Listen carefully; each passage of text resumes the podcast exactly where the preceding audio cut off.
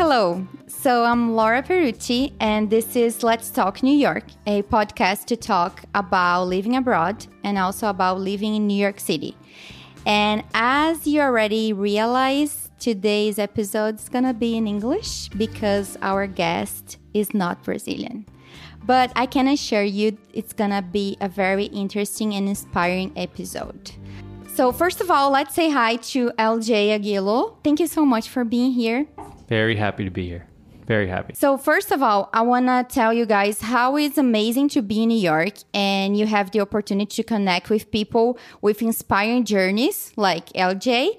Because the funny thing is that I wrote an article about inspiring books about New York City because he has a book. And then he find out and he contact me and we are here right now.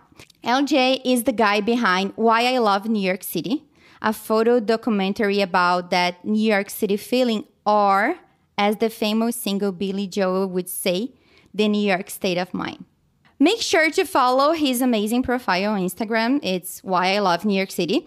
His project is also a book with the same name. So if you love New York, definitely buy the book because it's going to be an amazing souvenir. Don't buy a I Love New York City t shirt, please.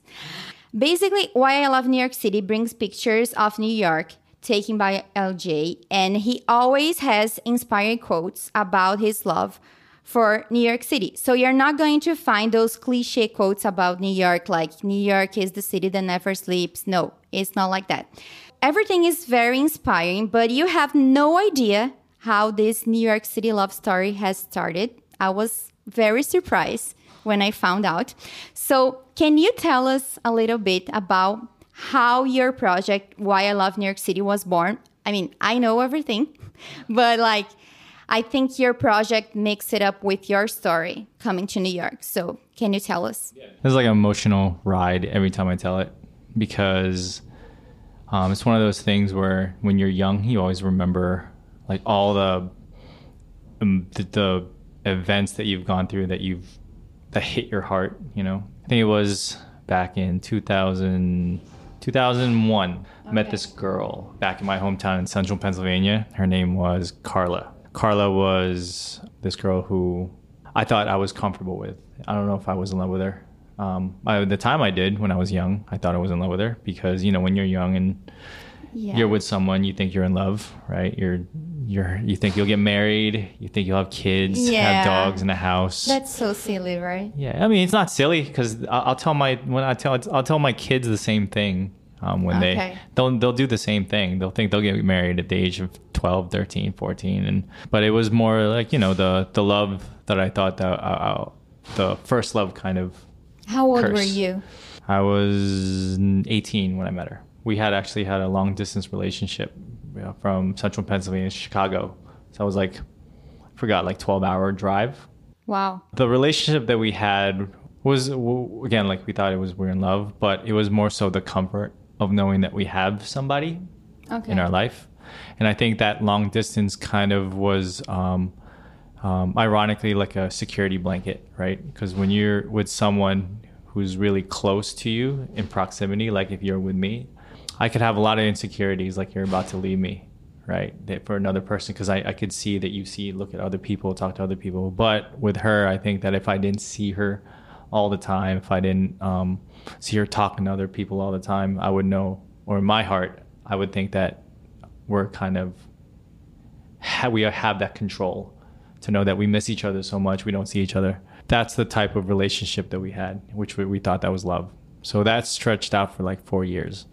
Four years. Four years. Wow. Um, and I was in love with her lifestyle, which is the city girl, right? She she's from Chicago. She went to school at DePaul University. But whenever I visited her, it was always like, a, wow, she's a city girl, and took me away from where I was, which was a town boy, like a town, uh, like a farm area place. Um, but throughout the four years, she always talked about how much she loved New York. New York to her was this um, every cliche quote that you've ever seen on Google was that magical to her. She believed every quote. She's never been there. I think she only been there once, but as a child, as a little kid. She always talked about New York. She always talked about how she was in love with it, and we always talked about how we would go to New York together and uh, you know live our life. Halfway through college, she broke up with me. Um, she fell in love with another guy, But you were in college in yeah, Pennsylvania. I was in college in Pennsylvania. She was in college. Um, she's a year for, um, before me, and she fell in love with another guy. Thinking you're in love, you you the world is ending for me, right? Um, Especially when you are young. Young and addicted to that feeling. Yeah, no one gets taken away from you. It's like candy getting taken away from baby, right? You don't know what to do with yourself. Yes. But when she took that away from me, she did it by sending me this CD. It was um, it was an artist from Joss Stone. I think it was her first, her first record because there was a song on there. It was called "I Fell in Love with a Boy." That was the song title of that CD. She told me through a letter to listen to that song, right? And to someone, oh, at that point when she gave me the CD, she didn't break up with me yet that was the point when she was going to, and she, that was the way she was going to do it. And I was listening to the song, and I was like, "Wow, she's really in love with me." And it did took me like a while to understand that she fell in love with somebody else. And for me, I felt abandoned, alone, heartbroken. I would do uh, the things that any person who felt abandoned would do is to know, go out with girls, go out with my guys. Not like I got drunk or anything, but I think I took relationships less seriously after that. I think everybody does that. I didn't. I would think that nobody went through it but me. that's a that that's yeah. It's amazing how people it happens to people, but no one thinks it, it happens to anybody else. I think years go by after that breakup when I held on to that album to that CD. I think I, I put it in the corner somewhere in my room and um, got a job in New York right when I graduated. Um, and I made the move to New York not for a job. I made the move to find her. That, because you were obsessed. I was I wasn't obsessed. I think I was just a romantic, but it sounds like obsessive. Yeah. But how how long after she sent that CD you decided to move to New York? About 2 years. Wow. So I haven't spoken to her. You really years. like her. I really I, uh, obsessed is actually a really good word. I was um I was overly romantic I over romanticized certain situations. I was obsessed with. I think the fact that it was that we had no closure because I became the irrational person. Long story short, I was the person who basically took away our relationship. We could have had a great friendship, but I took it all away because I was so angry. Do you believe in friendship uh, between two people that were like dating? I do. Yeah. Yeah, you'll okay. always have a connection with somebody. I mean, okay. Um, of course, some of the girls that I, I had bad relationships with, they didn't they don't um, have Facebook. We're not Facebook friends, but my wife still has good relationships with her exes, and I talk to them. Yeah, it's it's very nice because I know I don't know why a lot of people would uh, get uncomfortable, but you know what? If I were to be in that position where I'm really good friends with girls that I used to date, I would not I would I wouldn't want my wife to um, be uncomfortable around that. So okay. for me to be uncomfortable around that means that I, I'm controlling my wife. I don't want that. So I had to. That's that's, that's just fair. me. Yeah, yeah. that's yeah. just me. I don't want to control her. The only time I controlled my wife was please don't smoke around me. Okay, sounds fair. yeah, around me. That's the only time. But I, I went to New York to find her. Did you date other girls? Yeah, I dated like three or four other girls. Two years. In those two okay. years, yeah. In those three, yeah. In those in those two years, I had um, I think long term relationships with four girls, but I never was in love. I had times when they asked me if I was in love with them, and I still continued the relationship. Uh huh. But time- you and you talked to her like after she broke up. Nope, nope. The two years after she broke up, that was the last I saw her. I haven't even spoken to her since. I, came to New York to find her. I thought deep in my heart that she was here. Makes sense. I didn't know she was here. I didn't think she was here. I didn't even do a research where she was. I just I would just think that if she was here, I would run into her someday. So that's why I came here. That's why I took a job here. That's why I I left my life back home. I didn't pursue a dream. I pursued someone else's dream, which was her dream. And that's why I came here. But you never lied to yourself about it. Um, no. I uh, I told I never I just never told anyone I came here to pursue her dream. But you knew it. But I knew that I, I came here for all the wrong reasons. All the wrong reasons I came to New York. I think that in a weird way that I thought it was the right decision to do something really wrong. yeah, but I mean, the way that things ended, it's like maybe it was supposed to be like that. Even even the day after i knew it was it was meant to be i was just so hurt that i just i just couldn't like calculate in my mind that what's going to happen tomorrow the day after the year later it's just i thought that once i forgot about the pain i'll just come to new york and just find her again long story short uh, i found the love of my life here in new york west 57th street i can tell that story but I think that's uh, yes. Uh, no, I think you have to tell this story. Yeah, I'll tell the story. Uh, okay, so this is part two. yeah. Um, so that that's why I came to New York. That that's the story why I came to New York. Everything after that, everything um, uh, after that was never about her. It was all about me. So part two of the story, I was um, it was like a year later, and I was um, found the CD because when I packed for New York, I put everything in my bag, but I never really unpacked when I moved to New York. I just kept everything in like a box. And finally, a year later, I just started unpacking everything because I was finally settling down. I found the CD, started listening to it the CD fell in love with a boy. That song, number five or number four, number five. I couldn't get past it because for some reason that that was like the most painful feeling. Um, I thought I would never had like have that sort of like uh, mental that disadvantage on myself where I can't get past some sort of memory, right? But I did, which was that song. Can't get past it. I kept listening over and over again. It, there's, and it's not like it physically like I can't press fast forward. It's just I had no like, my heart just didn't want to. It's just like there's no point. I'll just stop right here because it hurts so much. Um, I forgot about the relationship, but that that day I unpacked, brought it all back again. So I kept listening to it like a lot. But it just kept like hurting. I kept, yourself. yeah, exactly. I think that was the point of it.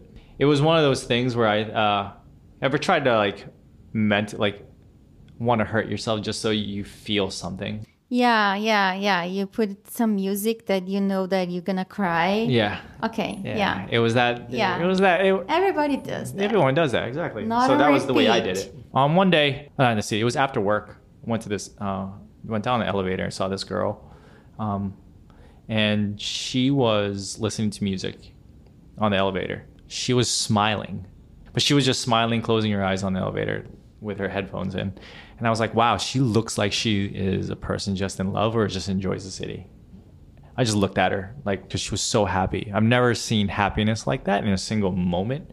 And I looked at her and I was like, wow, why can't I just be that in love with where I am at right now? Then all of a sudden she went to the subway and I went I went to the subway um, to Union Square, um, which is a couple blocks from where yes. we're going right now. Yes. I remember the exact same spot um, where I was sitting and I saw the girl coming out of the cab I, I, thought she went on subway, but actually saw I saw the girl like what 20, 24 blocks south of where I where we both were, and she met up with a guy.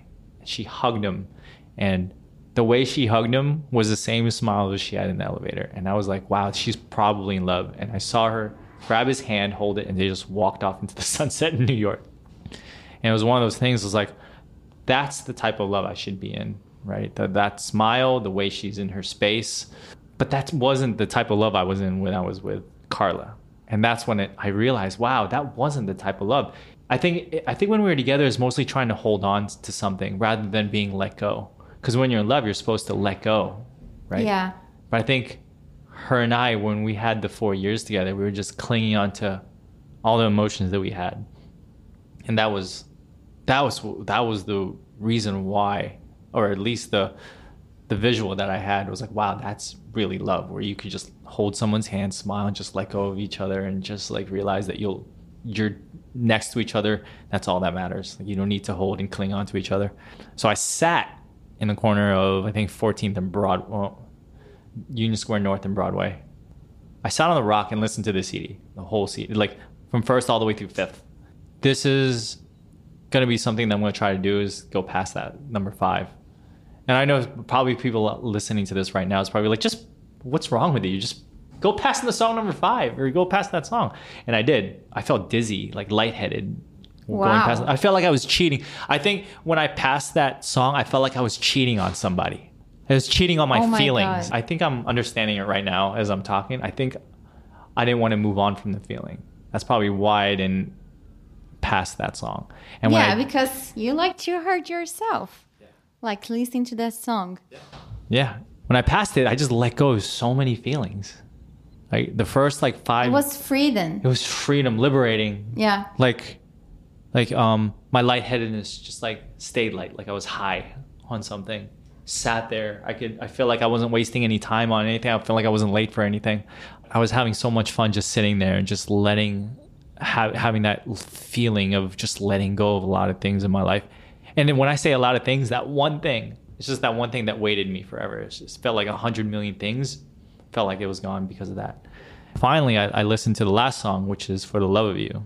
"For the Love of You" is, is like a, I think it was a remake of the Isley Brothers song from, um, and I listened to that song, Joss Stone "For the Love of You," and it was just this slow melodic tune. As I was looking at the city, it was um, you guys had to just listen to the song to yourself. That was my song for the my life. That mixed the scene with that girl hugging the guy, holding his hand, from the time I met her, I was never in love with anybody. And I think I weighted myself down because I thought I was in love. I cheated myself from having real love from a lot of relationships because I felt like that first love was it. That's so deep. That was part two of the story. That's how it ends is that liberating feeling in Union Square where I just a million tons of of negative unloving weight just came off my shoulder. You're getting ready to the real love, right? Yeah. yeah. So this is part three now. I had this friend who had lots of friends, and I always went to parties. Um, this this story has nothing to do with first or second because yes, there's yes. no point of having that. But, connectivity yeah but it's it's part of your story yeah, it's, it's like every story. everything that led to mm-hmm. what happened yeah, right everything that led to what happened but i was i saw this girl her name was maria I saw this girl like maybe for a straight year and a half at different places, different parties. But she, you never talked to her. Never talked to her. Like never bothered me. But I always looked at her and I was like, she's so pretty. Um, but I never. Um, after a couple months of a couple a year and a half of seeing her, I think there was this one time at party on West Fifty Seventh Street, and that night, that was the night when I was ready to like kind of give up on New York. Oh, really? I think I was ready. I think I was ready to quit my job the next day and it wasn't because of Carla. It wasn't because of the love in New no, York. No, no, I didn't. I, I didn't think it was because of her. No, but New York is not an easy city. No, it was not. It, I mean, I was doing good. I mm-hmm. think that it was just that was a time when I was ready to quit and just ready to move on. And um, so I got drunk, and of course, yeah, I got drunk, and um, I was ready to go home. Paid my bill, took my credit card, my license, and my friends went to drop me off from Brooklyn. And uh, halfway through the drive, I looked at my, um, someone called my friend on the phone and said, Hey, did someone in your group take my license and credit card? Please let, let me know. And so we stopped the car and I looked at it. I was like, Holy crap. I took his credit card and license. I was like, oh man, I'm the one that took it. So we drove all the way back to West 57th and 7th Avenue. And the guy was waiting for his license and credit card, and he had my, he had mine. I had his, and next to him, standing, was the girl who I've been wanting to meet for the past year and a half. Her name her name was Maria. I chose to come out the car, and uh, I just said hi. I talked to her. I finally talked to her. I said hi, shook her hand, and then I got in the car and left. That's how it my story ended. Because after that, I was like, it's I'm going after this girl. she'll remember. I was like, oh, she'll remember me because of this story.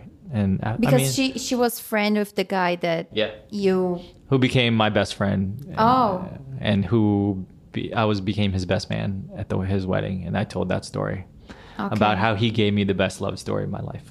And the rest is story right? Okay. In your book you tell the story you finish the, the the chapter saying and that's why I love New York City so how did you start this project how did you have the idea to start this project and the name and everything? A lot of people say they love New York, um, but they can't give a reason, right? So I uh, I love New York in different ways, and then it, there's times where I don't. It's not like I hate New York. There's times where I could say I love New York because of this, but mm-hmm. after that, that's it. Like for you, like if I if I've known you for years, I'd say I love you because you make me laugh. But do I love you because you you're of your um, the way you eat your corn? right. New York is like that, right? That's because of that love story that New York gave me. That is why I love New York. Everything else about New York, I, I don't care about. New York gave me that. And that's all that was that was kind of like sad when I find out because like I love you. I, I I follow you for a while. I don't remember why I started to follow your profile. Honestly, I try to remember, but it's like I don't remember why. But probably like I saw the, why I love New York City and the quotes, and I was like, oh, this is like so nice because I love New York. And then you t- you told me like, yeah, I don't love New York, and I was like, oh fuck. I Can't believe it. Oh, oh okay. You want, I'll like get there. It's like a fiction, you know. Yeah. But don't worry. No, I'll get It's- there. It's funny. I'll get there. This is so, so. This is how it is. I mean, for anyone who's on Instagram or wanting to create a project, I mean, I went through the normal process. I mean, I sat down with my wife and I said, "This is what I want to do. Um, I want to do a creative project about New York City. Why I love New York City. That's what I'm going to name it because I always see Google's Google uh, um, searches saying why they love New York City. And I always see the same same quotes over and over again. Right? It gets really annoying when you say it, Yes. and then you have people saying it, but they've never really been to New York, and they then they they act like they've been there Yes. right? If I were to if I were to do why I love New York City, I want to say it because I could say it right now, a small reason, and you know what? If someone doesn't believe me, no one can take it away from me because it's my feeling. But I want to put it so that it's presented nicely. It's presented on the internet, of course, and that people who come to New York can also share that feeling as well, instead of having to go through the same cliche. Yeah. But at the same time, I created this project from a different perspective. Um, New York is, I mean, why I love New York, that's what you see, right? But my wife has always been the, the person that makes me feel New York. So New York City is about my wife. Is she a New Yorker? Yes, she's from Queens. Okay. Every feeling that I put in that book, every sentence of why I love New York City has something to do with everything about my wife. So that's how you got your inspiration. That's how I got you think about her, Mm-hmm. and then you like change it to a way to refer to, To the New city. York. Yep. That's nice. That's what. So my wife actually one day when it was a year after I started a project, it was so not fitting the style that I wanted. And then my wife said one thing to me. She says, "Cater this, cater why I love New York City to women." And in my head, I'm like, you know what? I'm going to cater to you. okay. So that's that. That's why I was like, if if she loves the quote, it's because that's the way I feel about her. But I'll never tell her. I never told her straight. This is why because I don't want to. I don't want to make her feel a certain way for something, and because just because she already knows what the meaning of the why I love New York City. If she loves the quote. And she loves it because of what I said. My love letter to her every single time I post something, and she does. I mean, she knows it now Of because of the book, because of the podcast. Uh-huh. Um, and of course, definitely the book. Whatever I say, it's about her. And you know what? If people do message me saying like, "This is not what New York is. This is not blah blah blah," but I still I don't tell people. I don't tell people why. I just said this is a project. This is a different. This is a project about my wife. I can't That's believe it. people do that. It's Yeah. like haters are everywhere, right? I mean, honestly, I had a bad experience about New York, but I, I took the positives and just put it in this yeah, book. I mean, yeah, you're a very great example. You have everything, you had everything to leave New York. You had all the reasons to hate New York because the person that you think you love it, she like she left you and and either way you came here. So the quotes, how is your creative process? I mean, so your wife is your inspiration, but you always show her the quote before you post it or no? once every now and then maybe once every like 20 posts i would show her something because i was so excited to post it but the others are just let me see if my once my wife sees it in a couple like in like 20 30 minutes once she gets on instagram Okay. since i have my child and full-time job and and now i have a second child and i love my my life with my family and um and my creativity my creative projects are it's not like they're taking a backseat, but they're just like now my just my outlet for my full time. It's just it's just taken over um a nice nice pace. And now it's just whatever i post is how i feel about you. And and it's not like i'm not feeling it when i'm with you and it's not when i'm posting but I I think that it just takes a toll when you do it so many times physically over and over again. And I want to do it when I'm feeling in the right space, Yeah. in the right mind. For me, I think that, um, I'm finding my way again back to Instagram and How many quotes do you have? Do you know? over a thousand. Wow. But about like 40 of them have been repeats okay. because I love the quotes. There's certain quotes that yeah, I you have recycle. new people coming, following you. I mean, Instagram has like uh, it's not everybody that goes through all your pictures, so it's it's good to remember some quotes. I mean, so you know what? When I first like start to follow your profile, I thought because you you put um, a quote and you put like 57 and 7 Avenue. You put the location. Mm-hmm. So I always thought that that quote was from a person that you met at that location. Oh yeah, no. Yeah, but now I know that you took that you take that picture at that location, so you put that location so people can like if you want to go to that location, I have a reference, yeah, right? And yeah. you put the quote. Yeah. Okay. Just like any, just like when you go to Google, right? Every yeah. picture that you see with a quote always has shows the most cliche pictures in New York, like everything that you've seen um, all the pictures, the normal pictures that you see. For me, it's like if I go just a normal place, like eight blocks away from Empire State Building, I could have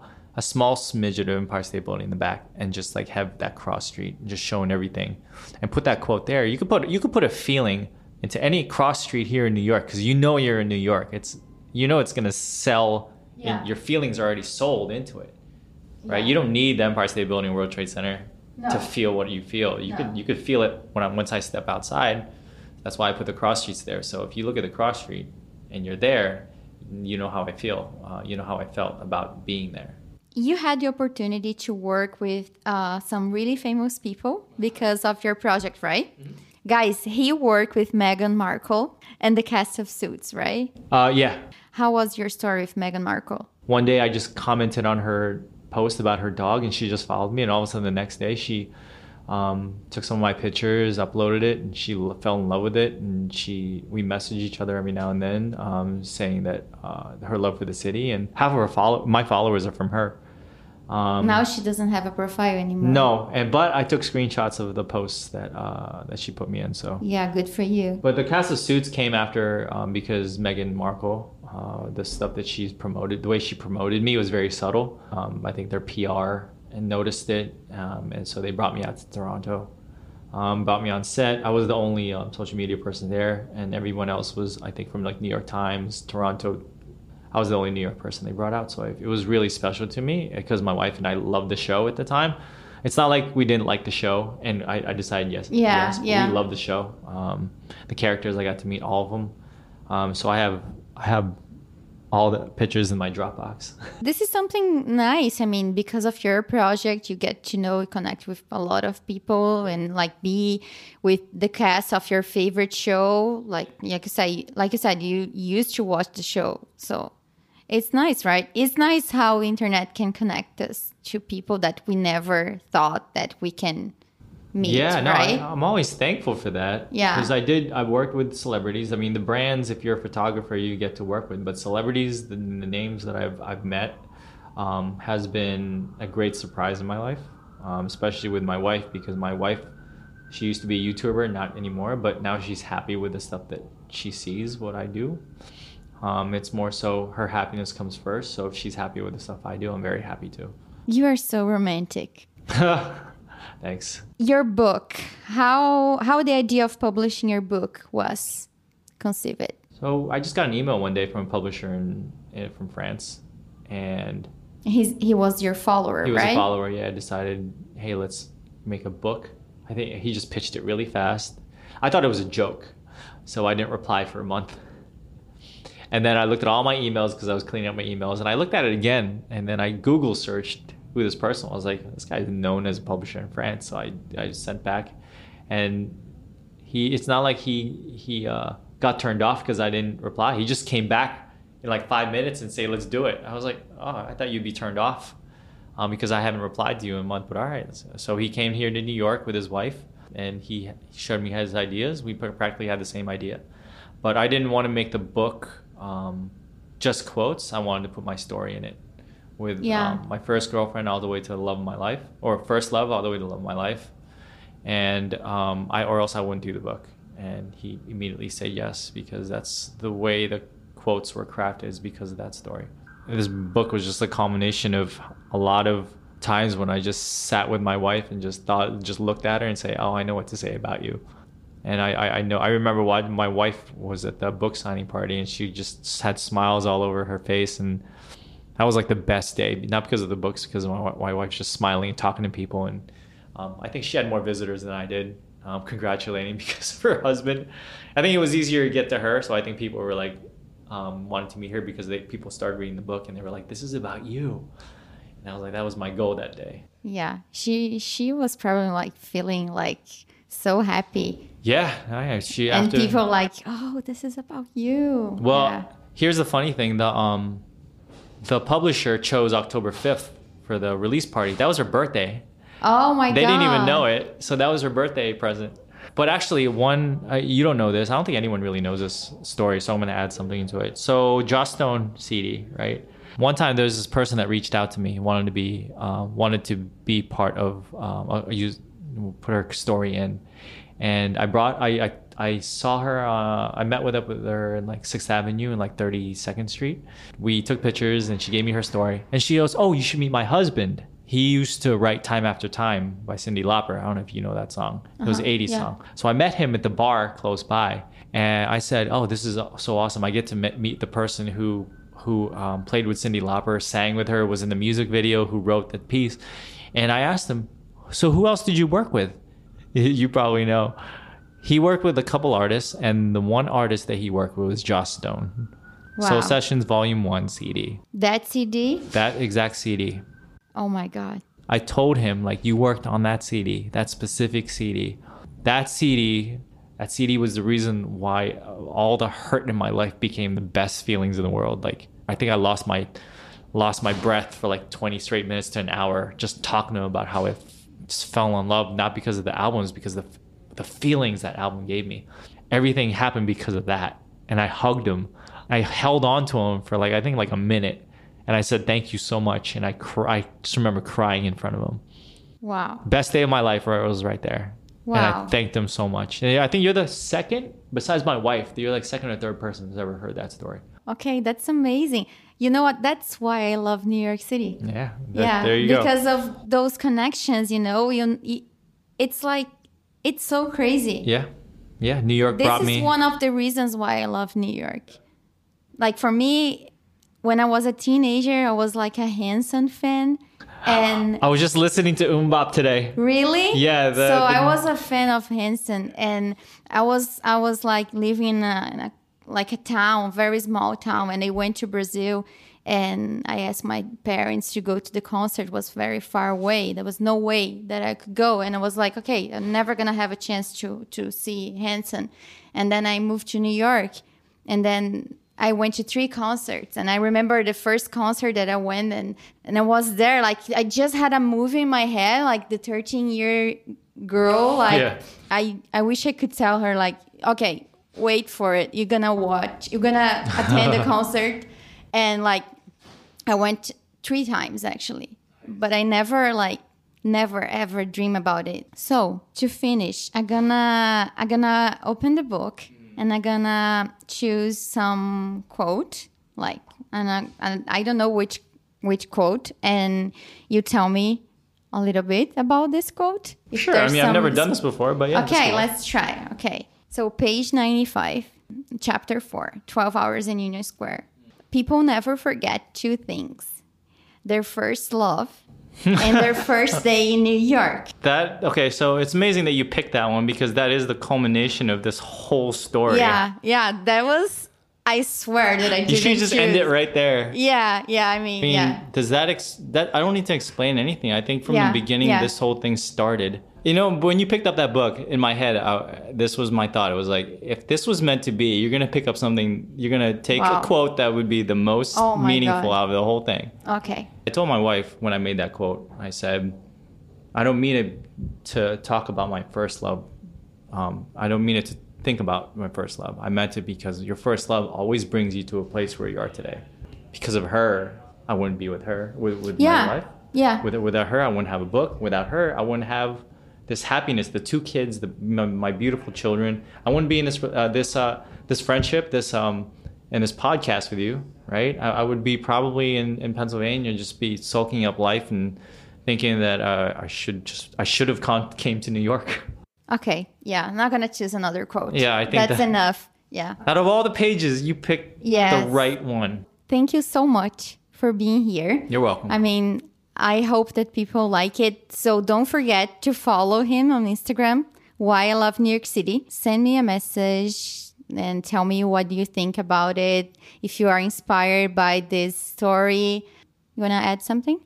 No, no. I mean, I, I mean, I, I poured my heart into this whole interview, so there's nothing else. I don't want to. there's nothing. There's no way to top it just by saying thank you for having me. Um, okay.